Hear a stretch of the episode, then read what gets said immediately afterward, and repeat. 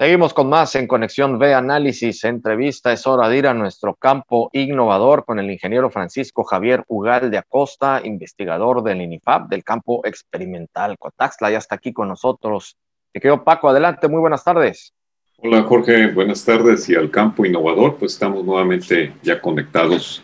El tema de hoy, Jorge, pues tiene que ver mucho año con año con el problema de las, lo que las lluvias pueden ocasionar tanto en los terrenos agrícolas, pecuarios, forestales y también en, en, los terrenos que no tienen nada que ver con la parte productiva, pero que sí pueden ser erosionados.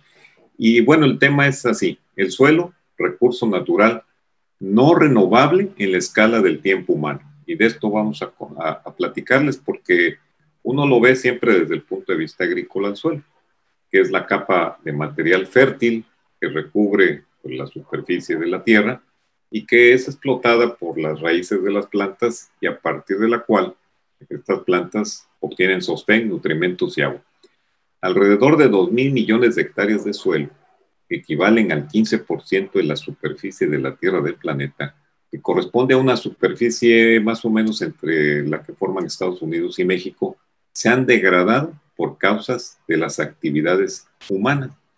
Los principales tipos de degradación del suelo es la erosión hídrica con un 56% debido a que se abren áreas a la producción de alimentos, pero que no se hacen las debidas medidas preventivas o de corrección conforme pasa ese tiempo de explotación.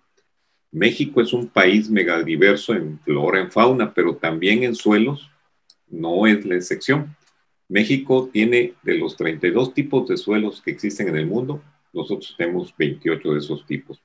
Y, bueno, más o menos a nivel nacional hay 200 millones de hectáreas. De esas 142 millones se encuentran en procesos de degradación física, química y biológica, lo cual se refleja en efectos ambientales como es el cambio climático, en la severa y creciente escasez de agua y por consiguiente de alimentos. Esta degradación del suelo afecta la estabilidad pues, económica y social pero también la sustentabilidad en la producción de alimentos, que como consecuencia, al irse degradando el suelo, este va disminuyendo su capacidad productiva, genera pobreza, genera hambre y puede generar migración. La disminución de estos suelos productivos pone en peligro la seguridad alimentaria y nutricional. Y la migración masiva, como mencionaba, dentro y fuera del país, lo que ocasiona la desintegración del núcleo familiar y en una consecuencia importante, la degradación de los recursos naturales, que si no sabemos si el tiempo la va a recuperar nuevamente. De acuerdo con datos de erosión hídrica generados por el INEGI, allá en el 2015-16, eh, identificaron que el 76% de la superficie nacional tiene un grado de afectación por erosión hídrica, que corresponde un 7% a un grado de erosión extrema, donde ya es grave el problema, y un 8% erosión fuerte, que no deja de ser menos grave, una, un 26% de erosión moderada, que también año con año se va haciendo entre moderada y fuerte, porque afecta, y, y una leve erosión de un 37%. Y esto, pues Jorge, la erosión va a afectar las actividades primarias en el término de degradación productiva, al disminuir el nivel de fertilidad, aparte de, perderse el suelo en cantidades que ahorita mencionaré, y eso va disminuyendo que la agricultura deje de ser productiva y rentable.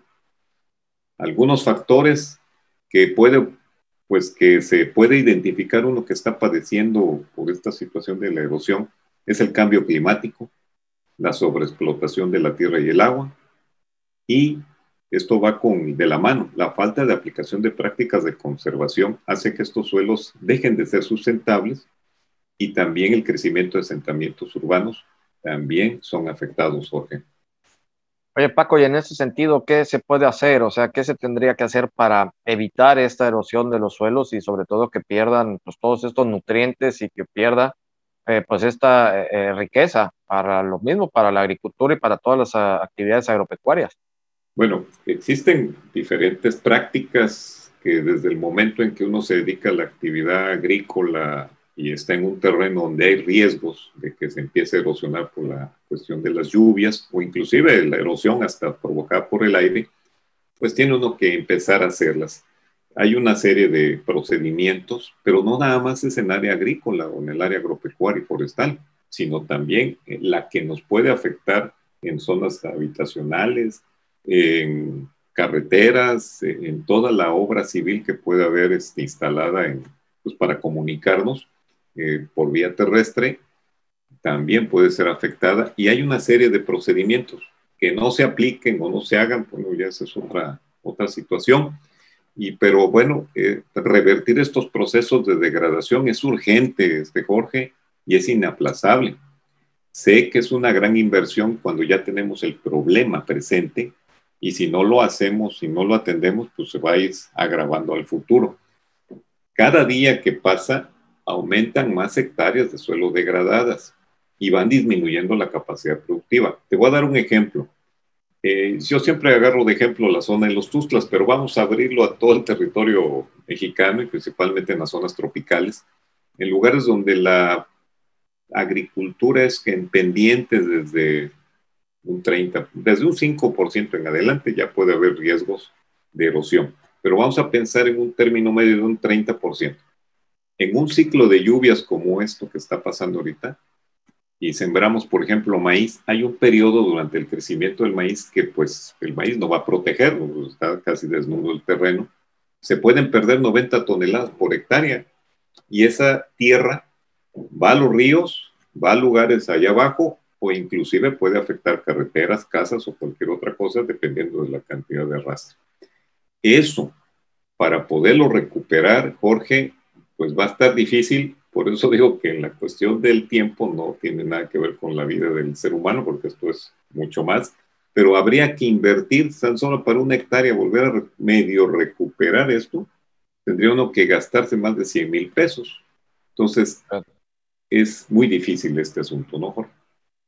Sí, no, eso, y, sobre todo el entenderlo, Paco, y tenerlo en cuenta, porque pues si no lo tenemos en cuenta y le seguimos dando en la torre completamente a nuestro medio ambiente, eh, haciendo eh, pues todas las actividades que realizamos que afectan eh, directamente pues todo lo que tiene que ver con el cambio climático, que está afectando y que sí nos está afectando, pues difícilmente eh, vamos a poder eh, salir adelante, pues ya hablemos directamente como humanidad, Paco, porque esto no es únicamente para México, esto es para todo el mundo.